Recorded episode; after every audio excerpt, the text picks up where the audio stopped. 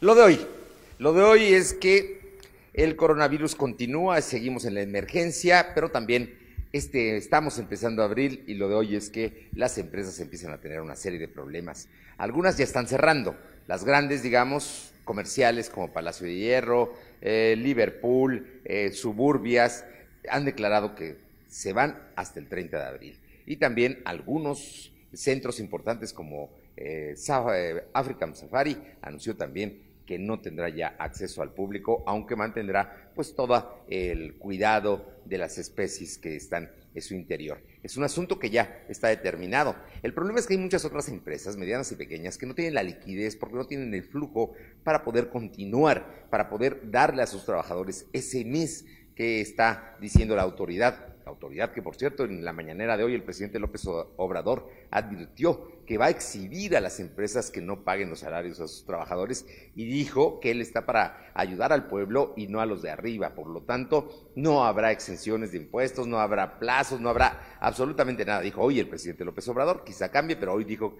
que esto no se va a dar porque si no, no habría recursos eh, para pagar las becas para las personas mayores. Cito como ejemplo. El asunto está delicado, es grave y vamos a seguir viendo desempleo y vamos a seguir viendo cierre de fuentes de trabajo. No solamente porque se vayan al mes de la emergencia sanitaria, sino porque no tienen recursos. Por otra parte, déjeme decirle que en Puebla hay un problema que tiene el gobierno y que ayer reconoció el gobernador Barbosa.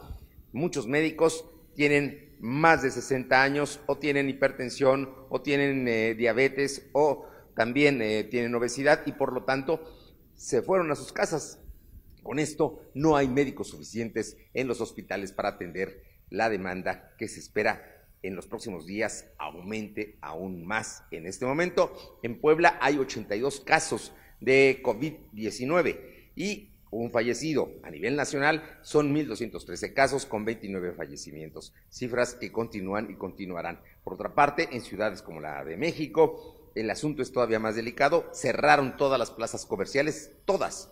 Y además, la policía está recorriendo las calles invitando a la gente a que se mantenga en sus casas. Aquí en Puebla, en el municipio de Tutzingo de Valle, al sur del estado, pegado al estado de Guerrero, dio a conocer el presidente municipal un estado de sitios, eso dijo, porque la gente no podrá salir después de las nueve de la noche y hasta las cinco de la mañana, esto para evitar que se propague el coronavirus. El asunto sigue delicado, habrá entrega de despensas, el gobierno federal está evitando que haya aglomeraciones en el pago a las personas mayores, pero bueno, todo lo que se está haciendo va en el sentido de quédese en su casa para evitar que aumente la propagación y que no se colapse el sistema eh, hospitalario. ¿Por qué? Porque no hay suficientes camas, no hay suficientes unidades de medicina intensiva y esto puede ser mucho más delicado y más grave. Por lo pronto, quédese en casa, es la recomendación y es lo de hoy.